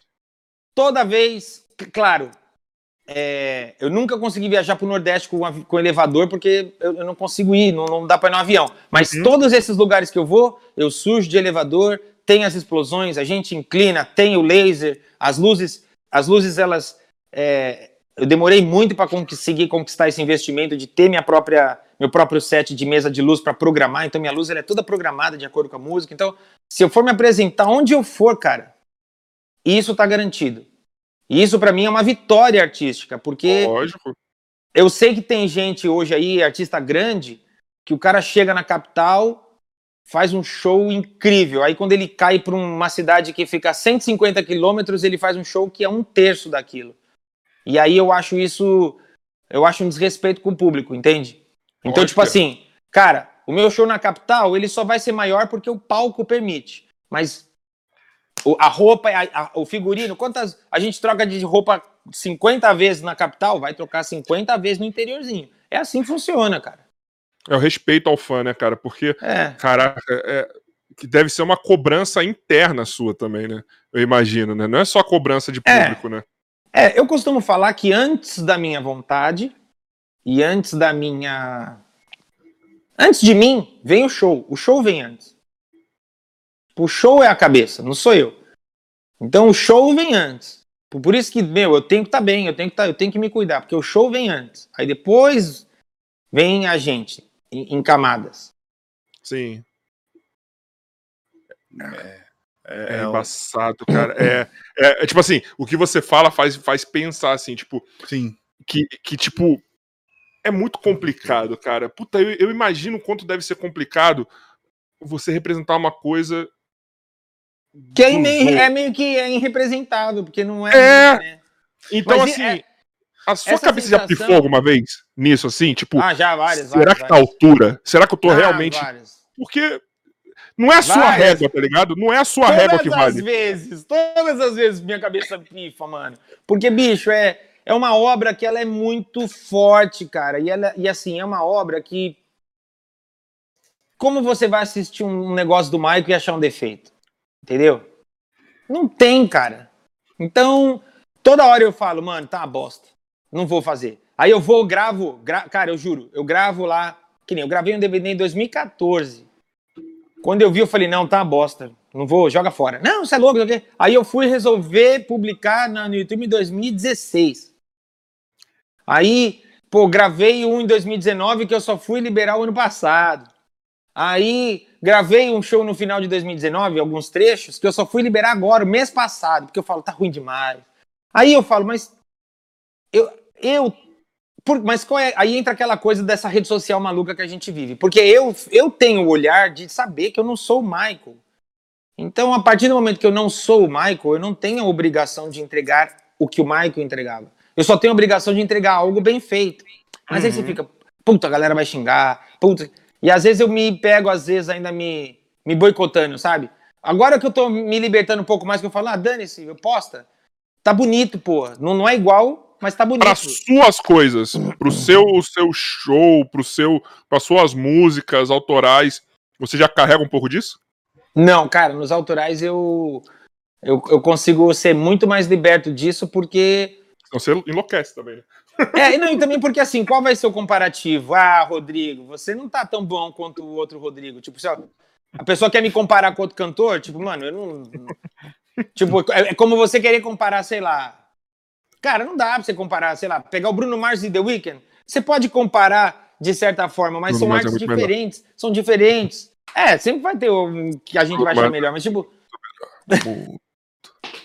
Mas muito melhor. E esse lance, e só, pra, e só pra deixar claro, esse lance que eu falo que o show vem antes de mim, não é uma coisa que, tipo, ah, nossa, o Rodrigo é um gênio. Olha, isso é uma lição que eu também tive com o Michael. Porque você pensa, o Michael estava durante uma turnê quando descobriu que estava sendo acusado, descobriu que invadiram Neverland e descobriu que estava sendo alvo de uma acusação. O cara uhum. podia chegar ali e falar, galera, não estou bem psicologicamente, acabou a turnê. Não. O cara continuou. Fosse por um compromisso comercial, fosse por um compromisso com os fãs, fosse o que fosse. O cara subia noite após noite para 100 mil pessoas e fazia aquelas 100 mil pessoas. Aquele momento era único. Então, isso me. Isso, é, essas são as lições que eu tive com o Michael. Então, o show vem antes do Michael. Então, eu não posso me colocar antes do show, entende? Eu entendo. Deixa eu fazer uma última pergunta antes da gente ler o superchat aqui da galera. É... Nossa senhora, difícil, hein? Quase que eu fui agora, hein? Deu uma engasgadinha. que foi bonita, hein? Nossa senhora! Foi tão boa engasgada que eu até esqueci que eu ia perguntar. Credo. O engasgado foi pros neurônios. Caralho, eu esqueci que eu ia perguntar, viado. Eu juro por Deus, eu tô com essa pergunta desde o começo do bagulho. E agora Nossa. só porque engasguei eu esqueci. Ah, então deixa eu, fazer, deixa eu fazer uma pergunta. Tá. Eu, quero, eu, quero, eu quero tirar muito essa dúvida. Teve alguma coreografia, alguma dança, seja é, a sua mesmo ou do, do Michael que você achou que você não ia conseguir fazer? Ah, tem. Tem uma coreografia do Porque, tipo, o lance do Michael não é só você executar o movimento, sabe? Sim. Porque o movimento é o movimento, mas a assinatura do Michael tá em como ele executa cada movimento. Então. E, e conectado com a música, né? Que o movimento é... dele batia junto com a batida da música. Isso que é. eu ficava mais é, isso é uma coisa que o coreógrafo do Michael revelou pra gente, que a parte mais difícil de fazer testes para bailarinos é que o bailarino, né, o dançarino, seja ele o dançarino urbano ou o bailarino técnico, ele dança no, na contagem, né? Um, dois, três, quatro. Uhum. Ou um e dois e três e. Ah. E o Michael, é, ele dança e ele, a coreografia, é, é, ele não quer que conte. Ele é uma forma que ele enxerga do bailarino ser obrigado a aprender a música. Então, o ensaio do Michael não é no. O ensaio não é tipo, sei lá, é. Um, dois, três, quatro. O ensaio do Michael é pá, pá, hey! É tudo pá, oh, ha, pá.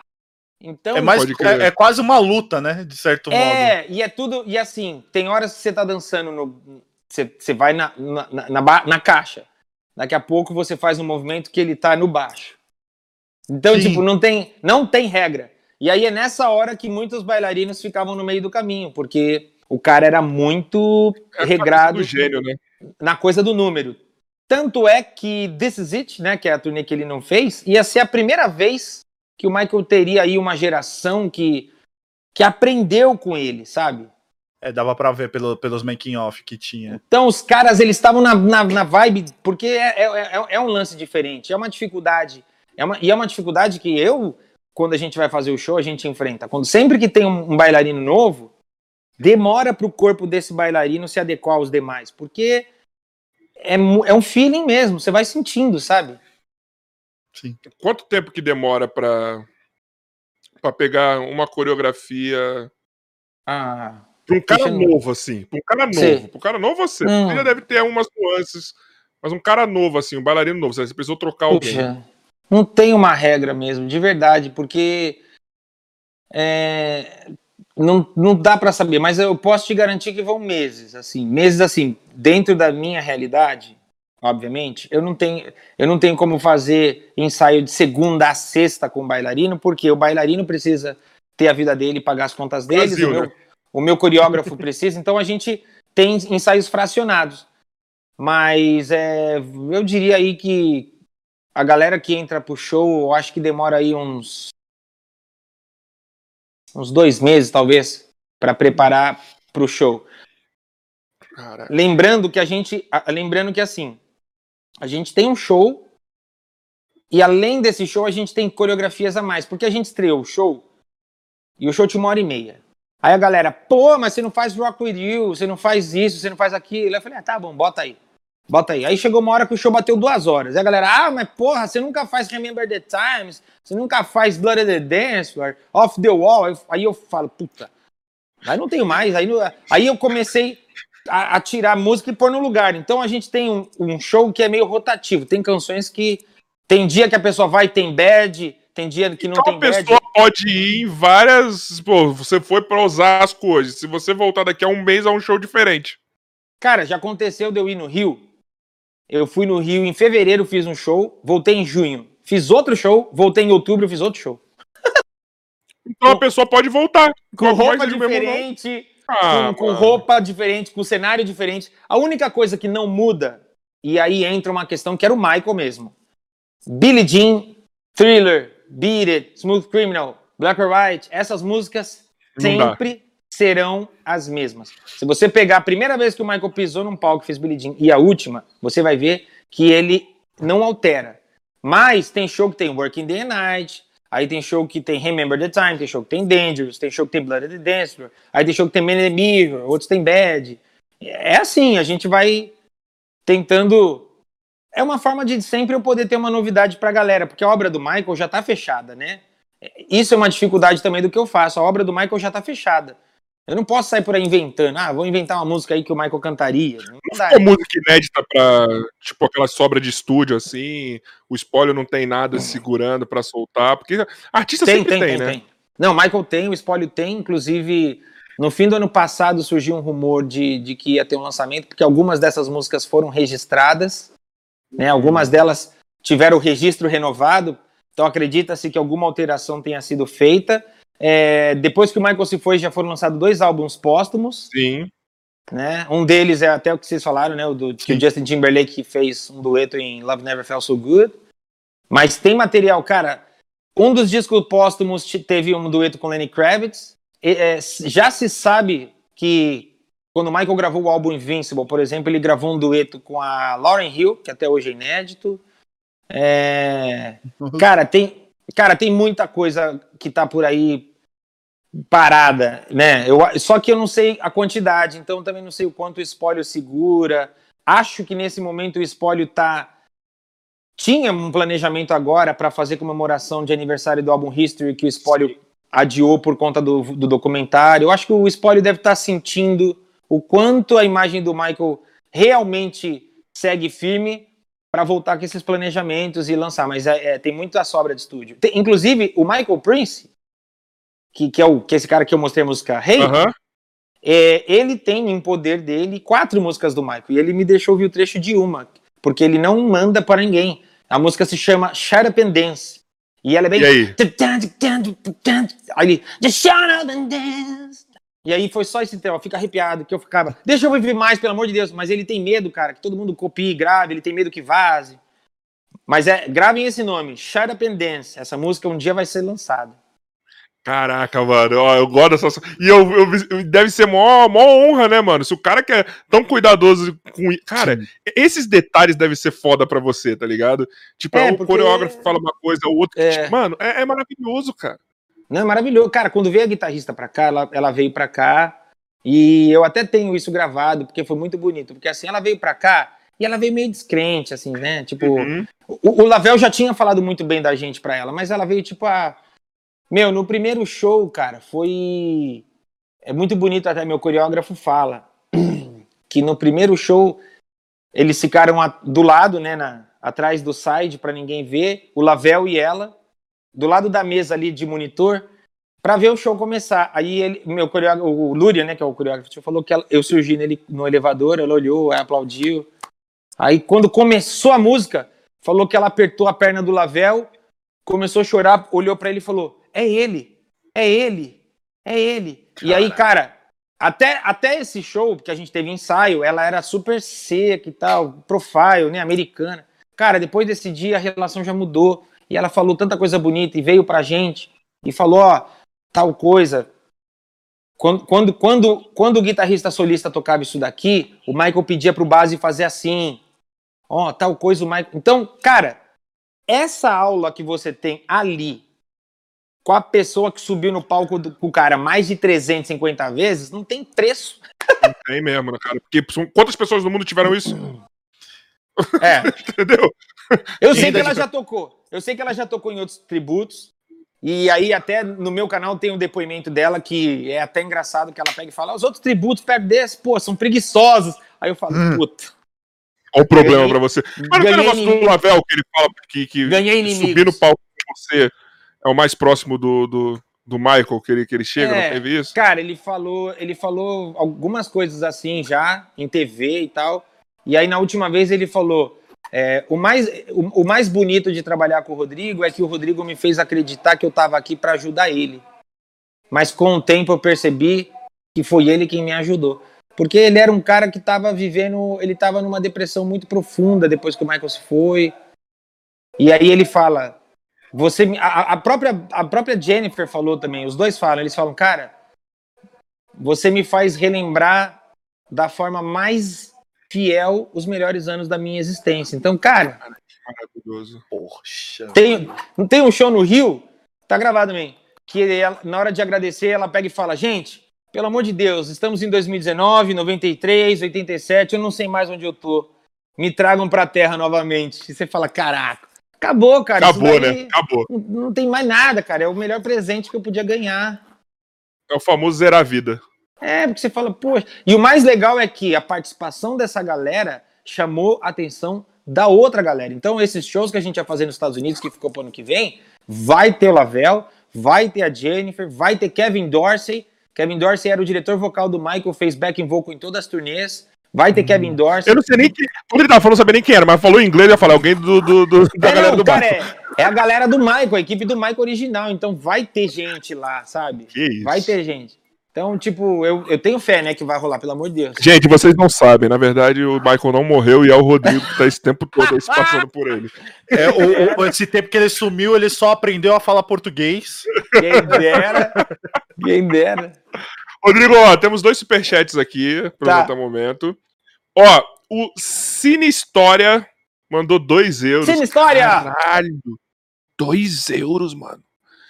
Mandou aqui, ó. Você é sensacional. Canta um pouco de Tão Bem. Tão Bem? Caraca, Tão Bem é minha música. Cine História. Ô, Cine História é incrível. É... Um segundo, um sorriso, um olhar impossível esquecer. Você nem precisa me falar, eu já tava louco por você. E o refrão Você me faz tão bem, tão bem, tão bem. Você me faz tão bem. Deixa eu te fazer Por também. favor, pessoal, faz esse homem estourar na carreira dele. Por favor, a gente precisa. Por gentileza, tá? Ó, a Natália do Apego Teaser mandou Natália! cincão e falou assim, ó. Fala sobre a live. Quais são suas Ah. expectativas? Como estão Cara. sendo os ensaios? Muita coreografia nova? Tá ansioso? Eu já tô com a roupa de assistir. Boa, Natália. Meu Deus. Natália, beijo. É, cara, o lance dessa live que vai rolar é uma das coisas que eu acho também mais inacreditáveis, assim, que eu posso dizer da vida, cara, porque eu fiz uma live ano passado que eu tenho muito orgulho dela, acho que ela ficou linda, eu, eu gosto demais. E aí o que acontece? É, eu fiz a live ano passado achando que eu ia conseguir ter patrocinador, não tive. E aí me endividei muito. E a galera falava, faz outra live, faz outra live. E eu não, não tinha como fazer, porque é muito caro fazer uma live do jeito que eu acho que merece a live, sabe? A minha live do ano passado foi uma puta produção. E aí eu não quero fazer uma live vagabunda. E aí a galera, pô, um amigo meu, Rafael Bastos, falou: não, não, cara, você tem que fazer, faz catarse. Eu falei: não, não, catarse jamais, imagina. Aí, eu- aí eu falei: galera, se eu fizesse uma vaquinha, vocês participariam? E a galera, em peso, participaria. Eu falei: mano. Ó. Aí eu falei: poxa, esse projeto é um projeto que é um projeto. É um projeto independente, né? O tributo, mas é um projeto de sucesso. Eu falei: se eu fizer uma catarse e a galera não comparecer, vai ser um fracasso aí pra minha história. Falei, mas cara, eu tô vivendo uma fase onde é a única maneira de eu fazer o que eu faço. Aí eu fiz, cara. Botei dois meses para estabelecer o prazo. Em um mês a gente bateu a meta, superamos a meta. Então eu vou fazer dia 15 uma live fechada para essas pessoas que contribuíram. E, cara, vai ser uma live linda. A gente tá com. A gente, a gente infelizmente. A li- era pra live acontecer em abril, ela precisou ser adiada por conta do lockdown. Não podia ensaiar Uhum. os estúdios não aceitavam abrir, e aí, enfim, é, a gente tem que respeitar. Mas a gente vai ter aí nove músicas que a gente nunca tocou na vida. Caraca. E aí foi um desafio montar essas músicas, porque quando você vai montar uma música, não é só né, o baixo, aprender o baixo, a guitarra, aprender a guitarra, a bateria. Você tem uma série de cordas, metais, percussões, Tem efeitos. tudo que ornar também, né? É, e aí tem vocais, então tem músicas que não tem o vocal, não, não tem como, a, a gente levanta do zero. Aí eu vou lá, aí eu gravo. é, deixa eu ver uma música que eu não. Pra não entregar, né? Deixa eu ver. Pra não entregar nenhuma inédita, não ver. Mas. Ah, por exemplo. Pode entregar vai, uma é, inédita, pô. Sei lá, a gente vai. A gente, é, não, a gente vai gravar uma música, aí eu tenho que fazer. Eu te- aí eu gravo uma voz que é. Take me to a place without no name. Aí eu gravo duas vezes essa voz, aí depois eu gravo uma que é. Take me to a place without no name. Aí eu gravo mais duas vezes, aí eu gravo. Take me to a e aí você vai fazendo as harmonias e tal. Então, tipo, é um trabalho complicado, sabe? Eu, inclusive, até a gente gravou um vídeo desse, desse momento para eu botar depois no meu canal pra galera entender que levantar a música do zero é, é complicado, porque aí tem lá um. Tem um. E aí você fala, cara, eu vou ter que achar o mais parecido. Parece um tamborim, sei lá. Eu vou ter que achar o mais próximo. E aí o Caio Felipe, que é o diretor da banda, vai lá, manipula o som para tentar chegar no timbre. É um trabalho complicado, não é só tocar. Então, fazer isso com nove músicas foi. Não foi muito fácil. Mas eu acho Eu que vai ficar imagino. bonito. E o mais legal de tudo, cara, que é. Me deixa assim. Que eu falo, Deus, como a vida é. Por isso que, cara. O, o- o seguidor, o fã, é o que a gente tem. É, é a única coisa que a gente tem. Eu sempre falo pra eles. Eu, eu não tenho dinheiro pra rádio. Pra... O meu canal é eles. E se eles gostarem, levar adiante. Mas olha que incrível. O fato dessa galera ter se mobilizado pra patrocinar minha live fez com que marcas falassem: peraí, os teus seguidores vão bancar tua live?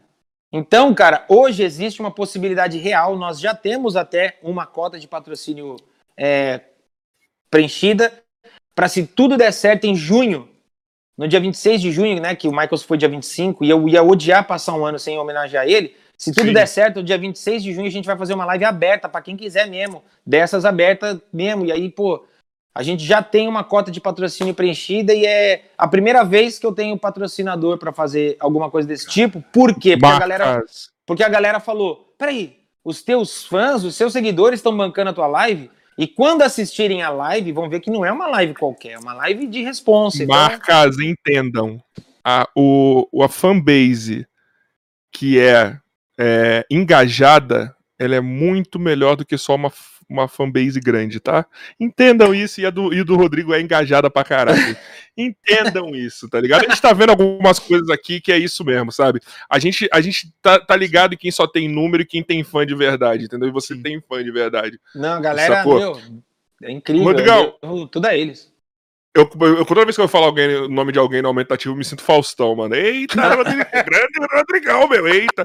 É, eu tenho, tô me cobrando um favor aqui, Tá. É, eu tenho que falar. O, no, um amigo nosso do canal Play na Resenha, o Paulão, ele falou: tá. Carioca, sou muito fã do Rodrigo. Pede pra ele me dar um salve ao vivo. Ô, salve! Qual o nome dele, Paulão? Paulão, Paulão, do Play na Resenha. Paulão, salve, Play na Resenha. Depois eu vou colar lá. Tamo junto, cara. Mano, ele é foda. Esse maluco é foda. Ele fica chateado comigo porque era pra ter sido host aqui. Aí, infelizmente. Mas eu te amo, viu, Paulão? Gordinho maravilhoso. Ô, Rodrigo, agora temos. Para encerrar este bate-papo, já agradecer a todo mundo que ficou Imagina, aí, cara. Imagina. Nós temos duas perguntinhas. Certo. Uma do Bumbão. E Bumbão, faça tá. uma pergunta que ele responda rápido. e Não, uma fique minha, à vontade. e perguntar. uma minha que a minha, você vai entender que é uma malandragem aí de carioca. Tá. Bumbão, vai. É, é, é pra ser rápido ou é pra ser. Não, pode perguntar já... o que é a pergunta mesmo. Pode ficar tranquilo. Pô, agora eu fiquei confuso qual pergunta que eu faço. é porque tem uma muito rápida. Qual dos, do, dos, dos seus bonequinhos aí é, é ah. a, atrás de você é o seu favorito? Seria uma rápida. Tá. E uma, uma mais complexa, se você quiser responder. Claro, claro. Se você encontrasse. Se o Michael tivesse vivo agora. Puta. E você.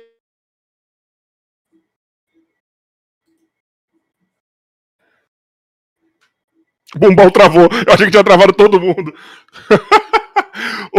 Deixa eu fazer uma então no lugar do Bombom enquanto ele não volta. É, bom, Rodrigo, já tem gente. Eu vou, eu vou responder é. o boneco. Ó, vou até pegar.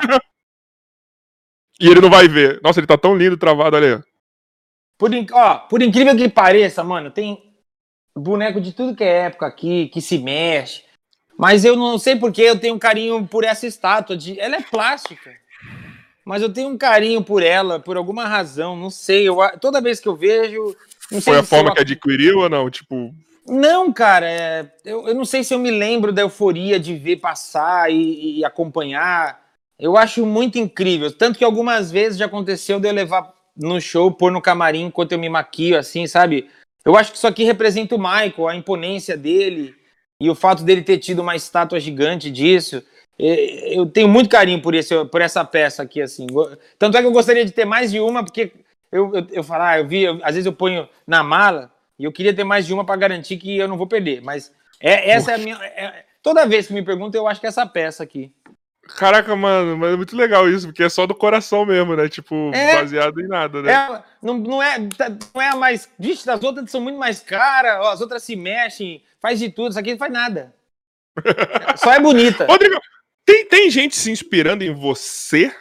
Tipo, pra, pra, pra virar cover, tipo, pra, pra. Sei lá, qualquer outra coisa assim, sei lá, eu vou ser cover do. Sei lá, mano, do. Xande da Harmonia. Ah, não, cara, tem, bicho. É, isso é um negócio que eu, que eu acho incrível, porque assim. A quantidade de, de, de, de bandas covers, a quantidade de cantores, de, de intérpretes que, que chegam na gente, chegam em mim, chegam na Pri, principalmente, né? Porque a Pri, ela como eu falei, ela foi aprendendo apanhando. Então hoje, cara, ela, hoje ela produz os shows e ela tem uma expertise que ela foi aprendendo com o tempo. Então a quantidade de gente que chega em mim, chega nela, pra gente auxiliar nisso é muito grande, cara. Porque é, a galera mesmo, as, os próprios diretores de casa de shows, eles, eles falam, eles falam, cara, querendo ou não, vocês criaram um, um mercado numa proporção que não existia sabe? Assim, a gente, eu, eu falo, eu sou muito, eu já sou muito abençoado de onde eu cheguei, porque, cara, não dá para imaginar. O meu sonho era me apresentar no palco que os caras que eu admiro se apresentavam. Então, de repente, eu cheguei muito longe dentro do que eu faço. Então, já tiveram várias bandas que vieram. É... Inclusive, tem um projeto, nunca falei isso, vou até falar, cara, primeira vez. Obrigado. Vai. Pr primeira vez que eu vou falar. Tem um projeto que eu sempre quis fazer de uma artista que eu admiro demais, porque eu acho que ela, é, de alguma forma, ela me, me remete a mulheres da minha família. E é uma artista que eu gosto muito, então eu tenho um show inteiro produzido, roteirizado, cenário, tudo, é, em tributo a Tina Turner. E eu espero, é, espero muito poder botar no palco esse show, porque eu acho que, como eu falei, existem muitas mulheres né, que se apropriam de um discurso que às vezes se apropria por uma questão comercial. E aí é engraçado, porque um show em homenagem a essa mulher, feito por uma mulher que é, vai ser uma surpresa quem vai apresentar, quem vai interpretar, é, é um show real, falando a história de uma mulher que passou isso, é. mas cantada por uma mulher que também passou isso. Então eu acho que, fora que artisticamente, meu Deus, eu gosto demais. Então, é. Porque você aprende, né, a produzir. Empresas. E aí a, a gente montou.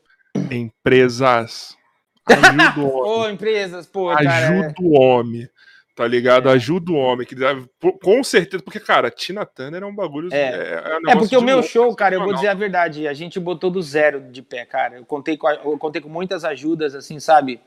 É, eu trocava o que eu tinha, que era. Eu ia lá dançar pra pessoa em troca dela me fornecer o equipamento. Aí eu ia lá dançar pra pessoa em troca dela me fornecer os ternos. É, foi assim que eu fui montando o meu show. E aí chegou um ponto, né? Não, não dá pra você, não dá pra você dançar em, to, em troca de um elevador.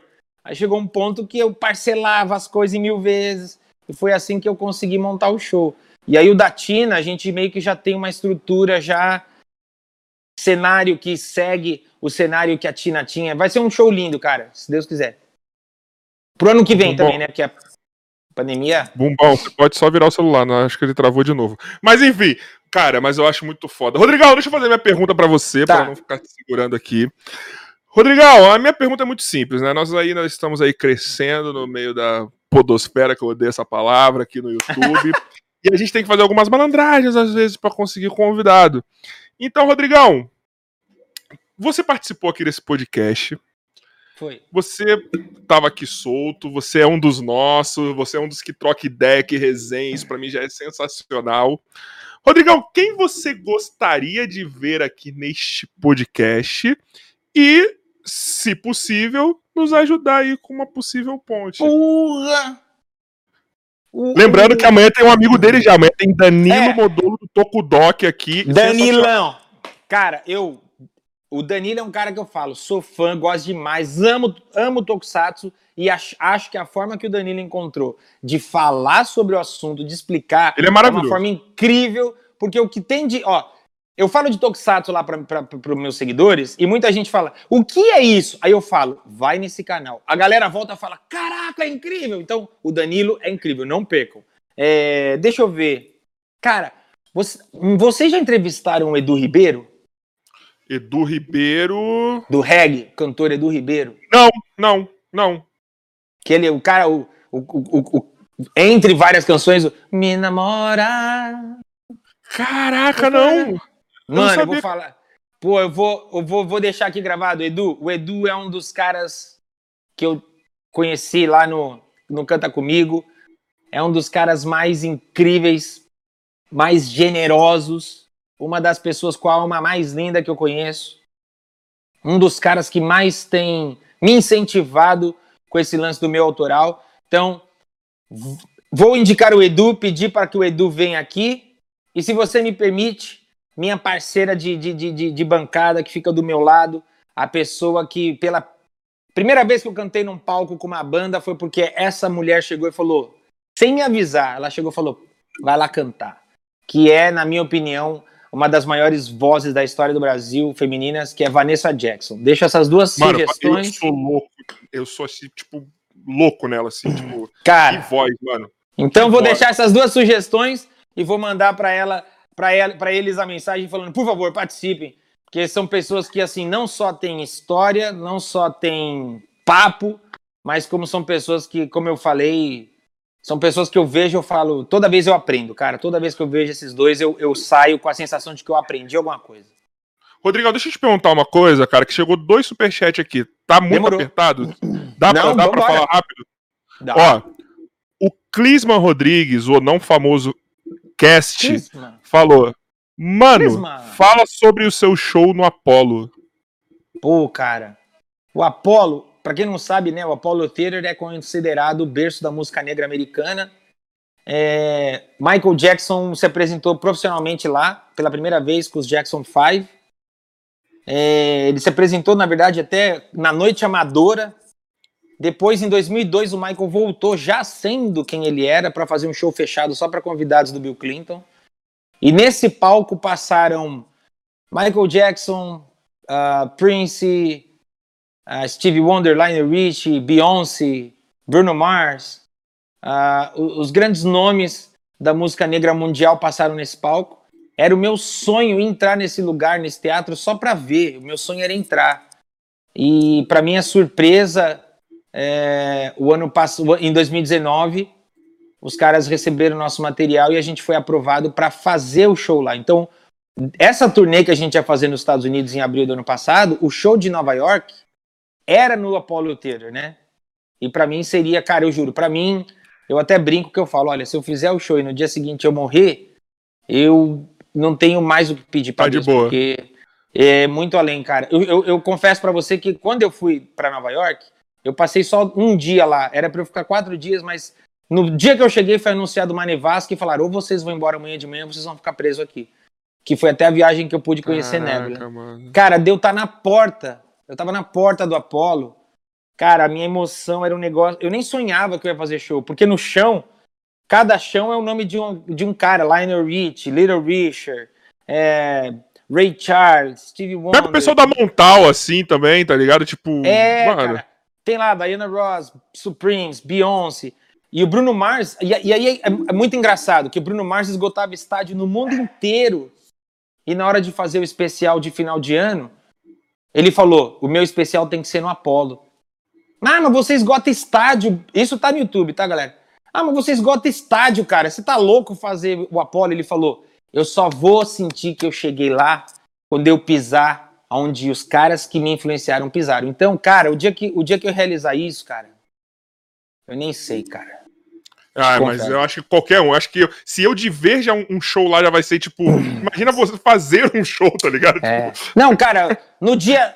Porque assim, esses shows que foram cancelados já estavam vendendo ingresso. No dia que subiu, cara, meu posterzinho lá no, no site dos caras, eu ficava. Meu, Meu Deus. Deus. Eu- cara, é incrível. Espero que aconteça. Espero que a vida permita que em 2022 a gente esteja lá. Não só vai permitir, como você vai fazer. Tem um último superchat aqui, ó. Do Tá. Luiz Henrique, mandou cincola. Rodrigo, qual o primeiro item adquirido na sua coleção? E quando foram adquiridos? Muito bacana os vídeos sobre a coleção. Continue sempre. Oh, muito Abraço. obrigado, Boa. Luiz. Cara, o meu primeiro item não tá aqui, tá guardado lá em cima, é um vinil do álbum Thriller, que tá arregaçado, mas eu guardo ele até hoje. É, Ele tá só o pó, tá arriscado, porque depois de- eu era criança, eu não sabia manusear, eu tive uns 3, 4 thrillers, mas o primeiro eu guardo até hoje, cara. Aquele valor sentimental, né? É, mudou minha vida, cara. Ele mudou, mudou minha vida. Tipo, eu era criança, eu ouvi, ah, isso é música? Não, isso é música, né? É, tanto é que isso, música. É, tanto é que é, é, é complicado, porque assim, eu tinha uma dificuldade muito grande de, de ouvir músicas infantis, porque eu achava tudo muito banal. Porque você escuta um álbum thriller, aí você fala, esse cara tem outro disco? Tem, se chama Off the Wall. Aí você escuta e você fala, puta que pariu. Aí, ah, mas esse cara, ele participou de um, de um, de um, de uma música que se chama We Are the World. Aí você fala, caraca, aí Ah, mas vamos na festa infantil. Aí chega na festa infantil, nada contra, né? Tipo, como criança, eu fui fã de Trem da Alegria, fui fã de toda essa gente. Mas Trem da Alegria era a nata do bagulho, né? Na época tinha. Se tinha o Trem da Alegria, embaixo tinha lá as lotação, os caras que. E aí não dava, né? Tinha música infantil que eu ouvia que eu falava, puta, não dá.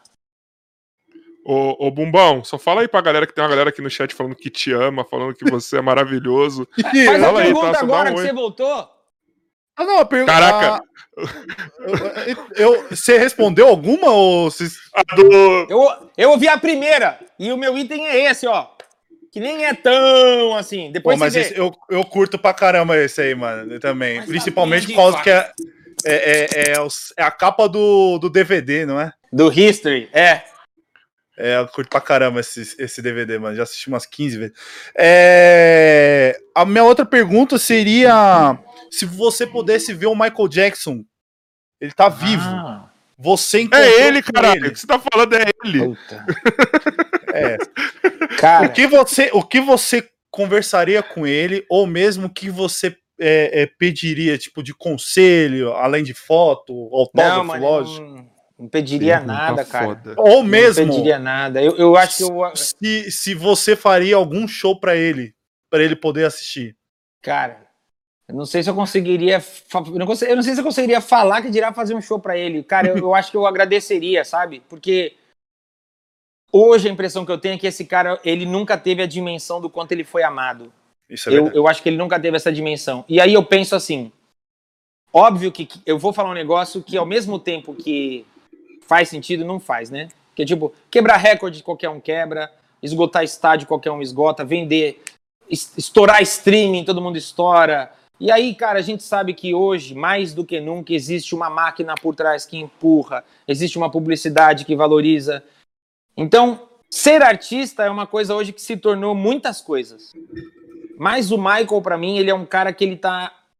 O artista, ele, ele cruza essa linha quando ele inspira pessoas. E, bicho, eu fico emocionado de falar, porque ele muda a vida das pessoas. Eu Sim. podia ser uma pessoa. Eu, eu podia ser uma pessoa triste hoje, atrás de uma mesa, uhum. batendo um papel e perguntando: Deus, será que esse é o propósito da minha vida? Sabe? Qual é o propósito da minha vida? E o cara me inspirou sem saber que eu existo. Então, a frustração da minha vida nunca vai ser não cantar com ele, não dançar com ele. A minha frustração da minha vida vai ser eu nunca poder olhar no olho desse cara e falar: Você mudou minha vida, obrigado. Dar, dar um abraço, né? O amor que existe dentro desse obrigado, cara, é um negócio que é tipo. Eu daria minha vida por você, sabe?